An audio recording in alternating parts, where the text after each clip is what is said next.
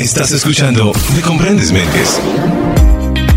Me comprendes, Méndez. Siempre traigo temas aquí que de alguna u otra manera solamente pretenden despejar un poco las dudas, las inquietudes y las preguntas que yo me hago a diario. Yo me ando haciendo muchas preguntas y hoy nos trasladamos a otro escenario. Y esto, este tema de hoy surge precisamente porque la semana anterior me encontré con una compañera de trabajo en la hora del almuerzo y ella muy angustiada me decía o manifestaba en, la hora del almuerzo y decía, ¿qué pasará si a uno se le acaba la sexualidad con su pareja? ¿Será que uno es capaz de continuar? ¿Será que es capaz de seguir? ¿Será que nos volvemos hermanos? Eh, ¿Será que nos volvemos compañeros y ya? Y después uno qué hace, cómo se va a separar y todo el rollo. No, yo sí me separo, decía ella en su caso. Y a partir de ahí desarrollé yo todo un tema para mi comprendes Méndez. Para lo cual el universo es perfecto y está en Colombia Kelly Chávez, quien es peruana, pero además tiene una cantidad de títulos impresionantes. Es sexóloga clínica, master coach en programación neurolingüística, facilitadora en procesos de cambio, psicóloga, gestal, que además es un tema supremamente interesante. Así que bienvenida. Muchísimas gracias, de verdad estoy muy honrada por esta invitación. El universo parece que es perfecto y, y pone en el camino personas con las cuales yo trato de ayudar a responder cosas que, que me llegan y que además no son solamente mías, sino que yo veo a mi alrededor. Una eh, relación sin sexualidad puede sobrevivir? Mira, te voy a poner y voy a partir de lo que dice Freud. Dice, la relación sexual es muy importante dentro de ese contacto entre una pareja. Y lo pone así, 80% para que vaya bien.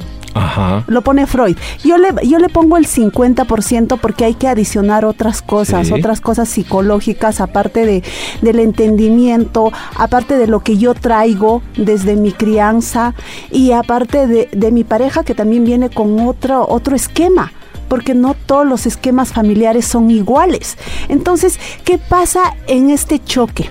De pronto, la, la sexualidad es muy importante, claro que sí. El tema es con qué tabús, con qué creencias yo llego. Y si de pronto, como tú dices, estoy llevándola bien y con estos prejuicios que tenemos dentro de la sociedad donde decimos que la mujer va hasta donde hasta la muerte y el varón pues se queda. Y esto realmente es una mentira porque en realidad si esto se cultiva se puede manejar y se maneja muy bien. Porque si no se puede llevar una relación buena y que jamás se acabe la gasolina, se puede acabar porque yo he tenido la oportunidad de tener a personas adultas de 70 y 75 años que llevan una sexualidad plena porque no solamente se tiene que resumir en una penetración, hay mucho más allá. Ok. Así Ok. es. Eh, listo, para ir comenzando ya usted me va redondeando en ese tema de la penetración. Eh, me va dando un primer pie ahí. Entonces con este tema vamos a arrancar el día de hoy. Tengo varias preguntas sobre el asunto.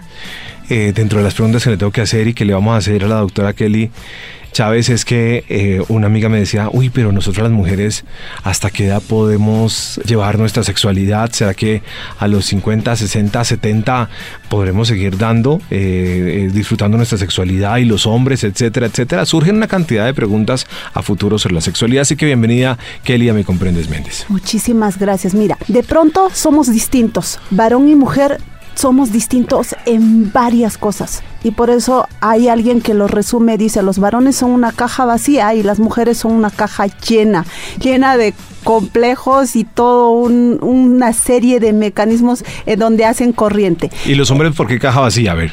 ¿Por qué? Porque son objetivos. Ajá, Eh, Porque piensan en algo y se proyectan en ese algo. ajá. En cambio, una mujer está pensando en mil cosas, por sus mismos genes, por, por la misma, a, nivel hormonal, a nivel social, cómo se ha sido formada. La mujer ha sido formada que tiene que estar preocupada de cuidar a los niños, a sus hermanos menores, ya de por sí, ya los daban a, a cuidar a las niñas, tenía que ayudar a la mamá en los quehaceres, tenía que estudiar. En cambio, el hombre, por ese machismo que se ha desarrollado y todavía queda, pues los niños no. Los niños se dedican a jugar, se dedican a ciertas cosas, nada más. Ok, y ahí está, digamos que hoy por hoy todavía eso pasa. Tanto para hombres como para mujeres, en distintas proporciones, pero pasa. Entonces digamos que ahí que hay que balancear, pues para que encontremos como el balance pues de las cosas y, y, la equidad en esos dos términos. La mujer no puede crecer pensando que tiene que cuidar al mundo y al universo y a todo el mundo, a todo el que se encuentre en el camino, porque por eso creo que también terminan eh, consiguiéndose unos tipos que eh, puede que el tipo no trabaje, etcétera, y ella lo cuida, ¿sí? Así voy, es. voy por el camino correcto. Así es. Y mira, pasa esto se vuelve, y lo que yo señalo ahí en Buscando a Papá en mi libro, que pues eh, ya te había tenido el gusto de presentártelo, te digo, las, las, mujeres adoptamos dos puntos, y al igual que los varones, o buscamos a nuestro papá en nuestra pareja, o buscamos ser la mamá que eh, hubiésemos querido tener. Adiós. Y entonces los varones hacen lo contrario. Buscamos a la mamá, que, que hubiésemos querido tener o buscamos ser el papá que hubiésemos querido tener. Ok. Por ejemplo, sí, me decían, ah, es que a usted le gusta mucho, a mí me decían, es que a usted le gustan mucho las viejas bravas. Y entonces mi mamá fue muy brava.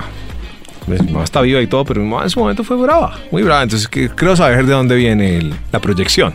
Así es. Ah, bueno. Y entonces hablemos de las mujeres un poquito en particular. Ya, entonces, ¿qué pasa? Como nos han criado con estos patrones porque hasta ahora se sigue dando. Sí, sí, sí, Hasta ahora se sigue dando que las mujeres son virginales, que nunca deben pedir o exigir o decir, oye, yo quiero tener relaciones sexuales, que viene esto del varón, que el varón es el que propone, el que hace todo.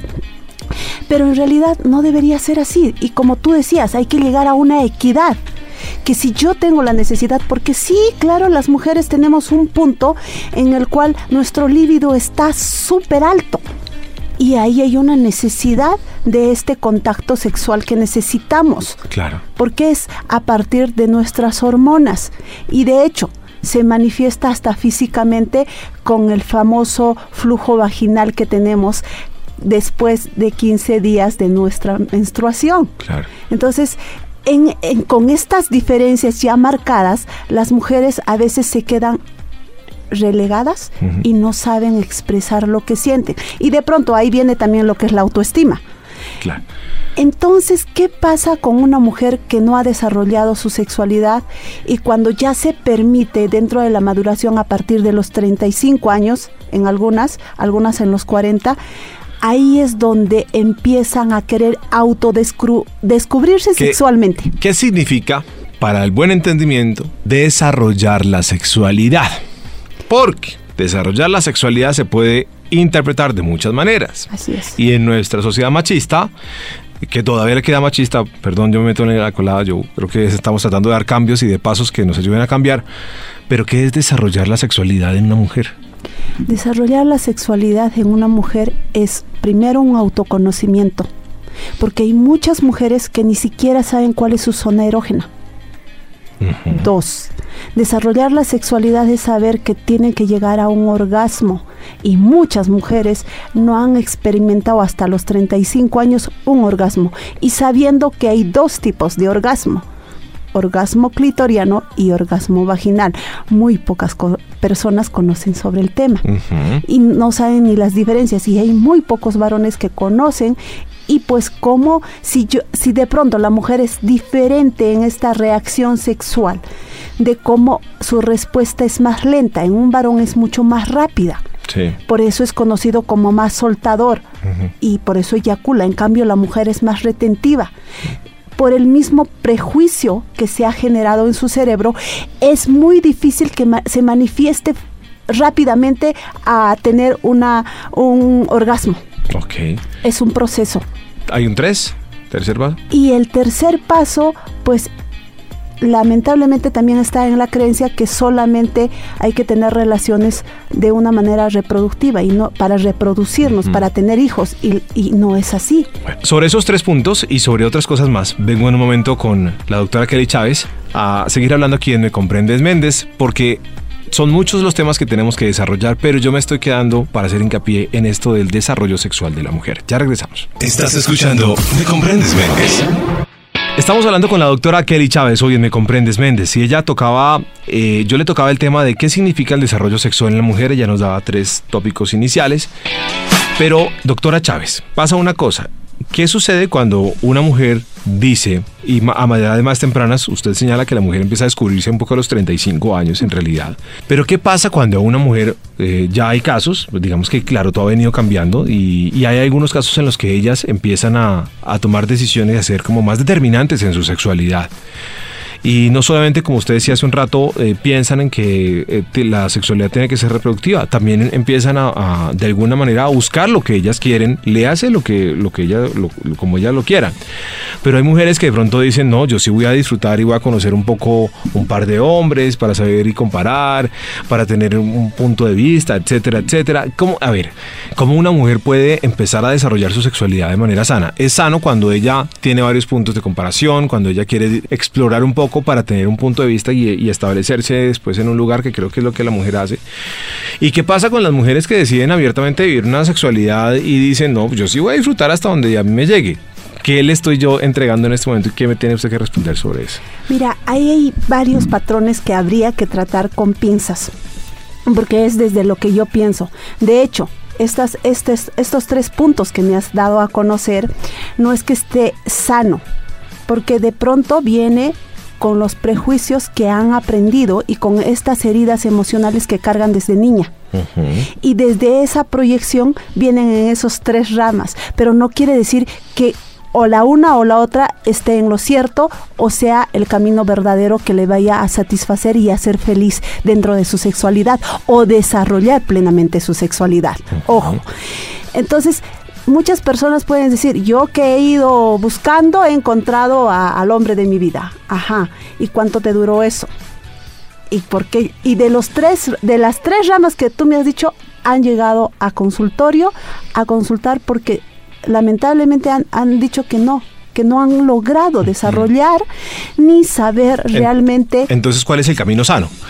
El camino sano es primero autodescubrirse, curar estas heridas emocionales y hacer un autoseguimiento si su desarrollo psicosexual de niña ha sido exitoso. Pero eso eh, suena en la, en la, teoría suya eh, suena entendible y yo lo comprendo un poco, pero ¿cómo le podemos traducir esto a la gente para que pues uno lo comprenda un poco más fácil? Exacto. Mira, lo que pasa es que cuando nosotros no nos damos cuenta, y ahí hablo con Gestalt, cuando no nos damos cuenta qué es lo que realmente queremos, ahí empieza la distorsión total. ¿Por qué? De pronto yo quería un príncipe y me termino casando con el sapo. Sí. ¿Entiendes? Entonces puede estar por cualquier camino de los tres que me has dicho. Pero si ya partiendo de eso, que de pronto mi pareja que yo quería que sea de tal forma, termina siendo todo lo contrario a lo que yo quería, ahí ya, así hayas tomado cualquiera de los pasos, ahí ya está, ya puedes decir que tú, que no estás logrando lo que tú quieres como persona.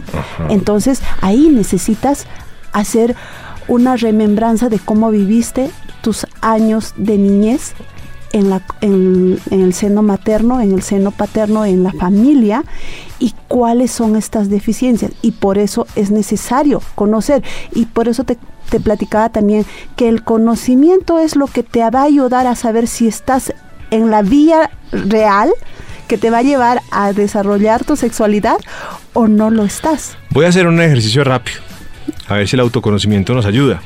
Entonces, por ejemplo, no sé, me voy a poner en los zapatos de ellas. Ella no tuvo papá, es un caso.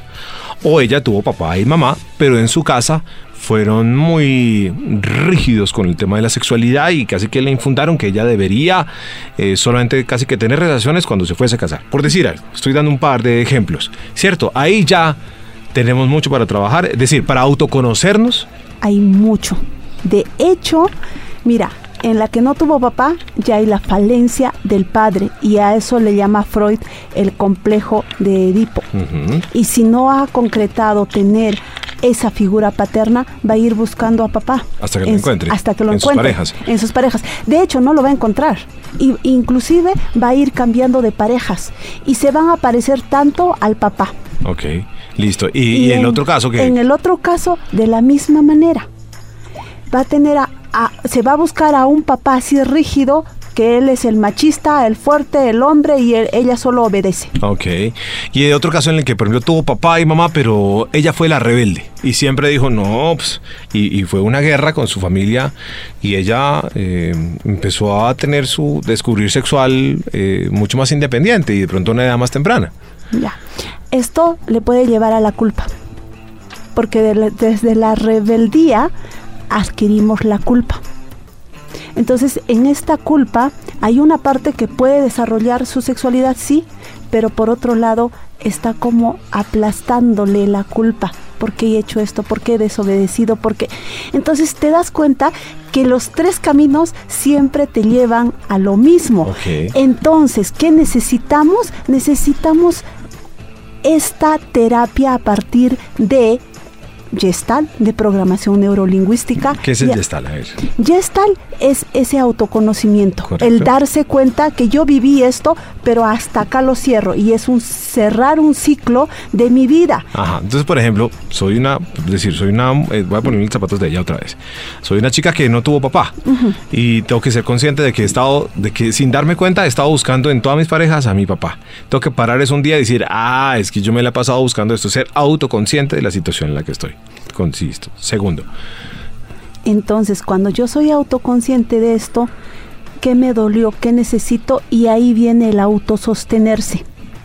Que uno mismo tiene que aprender a autosostenerse sin buscar que otro lo sostenga. Porque muchas veces te pueden sostener. Te voy a poner un ejemplo. Si tú te pones a cargar una piedra, ¿te puedes pasar la vida cargando la piedra? no. Es igual. Es como que buscas a una pareja que quieres que te cargue toda la vida y eso nunca vas a encontrar porque en algún en algún momento se va a cansar Claro. y se va a ir. Claro. Entonces, ¿quién se tiene que aprender a autosostener y autocurar y autosanar? Yo mismo. Exacto. Y Yo caemos mismo. en eso. Yo mismo, claro, yo le cargo la piedra al otro. Es decir, por ejemplo, si yo tuviera complejo de, de Electra, que creo que es el caso anterior, el, caso contrario, El contrario es que busco a, mis mamá, a mi mamá en todas mis parejas y le, y le pongo el peso de que ya, de alguna manera, sin decírselo, pero que va a ser, algún día ya se va a cansar y se va a ir. No, mi hijo, vaya que lo cuide su mamá, ¿sí o no? así es. Los mamitos que llaman mis amigas. Así es, entonces que todo el tiempo está buscando a la mamá. Ajá. Entonces, por eso, tanto varón y mujer tiene que aprender a autosostenerse y a ser independiente, cortar esos lazos, esas cadenas que le unieron a sus padres.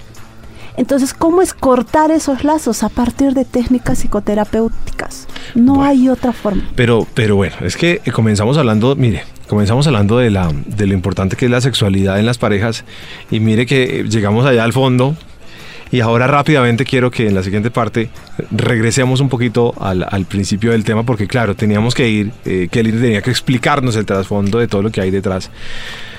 Para luego a ver, respiremos y ahorita regresamos para hablar de nuevo de, de nuestra sexualidad en pareja. Estás escuchando Me Comprendes Méndez. En Me Comprendes Méndez, hoy estamos hablando con Kelly Chávez y les he contado un poquito de Che- Kelly Chávez. Además, es, ella tiene un texto, un libro que se llama Buscando a Papá y está eh, próxima a sacar un- nuevos títulos muy interesantes.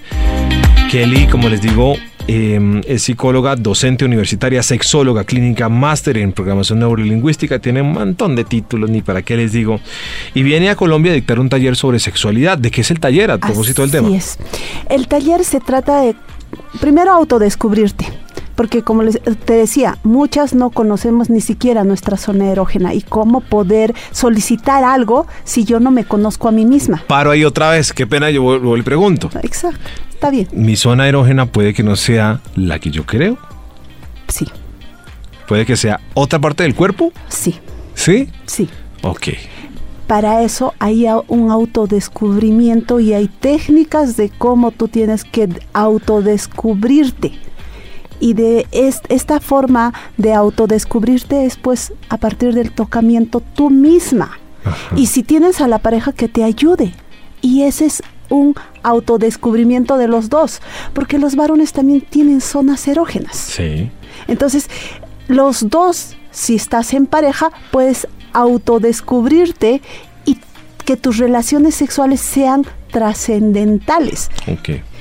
Exacto. Es que, a cuando uno habla con Kelly Chávez, entonces uno baja la velocidad. A ver, vamos por este camino de la vida, pero a toda. ¿No? Y entonces eso ya, pues obviamente el tema de los hombres ha sido un poco así, y también debo decir que no todas, pero algunas mujeres también ponen, le ponen velocidad a esa vaina y, y mientras más rápido eh, se avance en estos temas mejor y, y mientras más sexualidad tengo del tipo que sea, pues más humano soy, es decir, más vivo me siento, pero...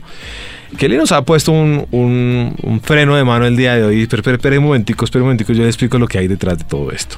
Ya- lo vamos entendiendo. ¿Cuándo es el taller y en dónde? El taller es en el Hotel Andes Plaza. Ajá. Eh, Sí, 28 y 29 es sábado y domingo, taller vivencial y se pueden inscribir en dónde. Eh, para, o para comprar las entradas, un número de WhatsApp 300 601 4090. Mira, de hecho este taller te va a llevar a mucho. Vas a tener el taller, el conocer estas diferencias abismales que existe en el hombre y la mujer. Y por esas diferencias es que no llegamos a este contacto en tu desarrollo sexual. Por estas diferencias es que nos peleamos por cosas simples. Por ejemplo, ¿quién no cerró la puerta? Sí. O sea, te lleva a cosas tan simples que yo, yo siempre les digo, las únicas cosas por las que habría que discutir es dónde vamos a vivir, dónde van a estudiar nuestros hijos, cuántos hijos vamos a tener. Las únicas. O y si no los es, vamos a tener o no. o si no los vamos a tener o no. Pero sí, hay discusiones todos los días. Mira, dejaste la toalla mojada encima de la cama otra vez, por favor, y hay una guerra, una tercera guerra mundial. Exacto, eh, pero si, no so- si yo conozco cómo es mi pareja, como varón, cómo piensa, cómo actúa, qué hormonas segrega y por eso le llevan a estas grandes diferencias, y trato de entender y dar mi mano, por ejemplo, a yo cedo esto y tú cedes, porque recuerda, la pareja se lleva 50-50. O sea, Claro. si es exitosa, es 50% tu responsabilidad y 50% de la otra pareja. Pero si también cae caóticamente al abismo, fue 50% tu responsabilidad y de tu pareja el otro 50%. Entonces, si esto no se lleva a un punto en el cual yo asumo qué tengo que hacer y qué no tengo que hacer a partir de estas diferencias, pues imagínate cómo sería de exitosa nuestras Sí. relaciones. Es que venimos muy mal educados en muchos términos, entonces uno está educado como hombre para una serie de cosas y y incluso nuestras mamás nos dicen y nos advierten, mire, no le vaya a pasar tal cosa en el matrimonio o con su pareja porque mejor dicho ahí sí qué problema y a uno le pasa y entonces se arma el problema y resulta que no era tan grave, resulta que era algo que uno podría sobrellevar y entenderse mejor y, y al caso contrario también, ahora hay muchas mujeres que tampoco se les puede decir nada, ¿no? Y que, y que de alguna manera, eh, no, es que yo soy de mal carácter y yo soy así, entonces uno dice, ah, me tocó una de mal carácter y ella la mandó de la casa, entonces yo creo que, claro, tiene que haber un punto común, Exactamente. pero todo eso lo traíamos de atrás. Pero bueno. A ver, voy a regresar al principio, de los principios, al origen, al génesis de esta conversación. Ok. Y entonces le vuelvo a hacer la pregunta. Entonces, ya con todo lo que nos ha explicado, ¿es, es posible sostener la sexualidad a través de los años? Sí. Con todo lo que te he explicado, sí se puede, a partir de una buena alimentación, que es incidente, y de hecho, en los varones, lo que pasa es que como se les ha dado, yo les voy a poner así, rienda suelta a los varones, tienen la facilidad de haber pues hecho de su vida sexual desde muy temprana, mientras que la mujer, ahí, ahí está la diferencia. Entonces como que el varón va llegando a una cierta edad y ya no tiene la misma producción de semen. Mm. Entonces esto le hace caer y de hecho llega a una etapa llamado andropausia, como las mujeres tenemos la menopausia. Entonces en este punto el varón empieza a caer en una depresión. Y obviamente en una depresión, ¿cómo vas a tener una erección? ¿Cómo vas a sostener tu líbido alto?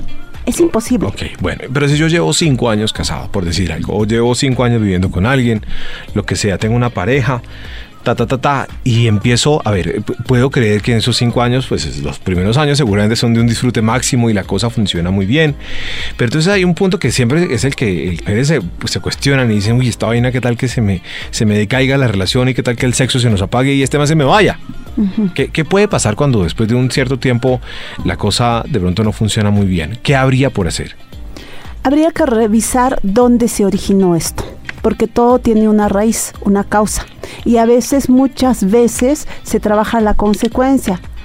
y trabajar la consecuencia no te da resultados, trabajar la causa te da resultados. Entonces, si hay este problema de que, mira, de hecho, es una constancia el trabajo de pareja, es un día a día.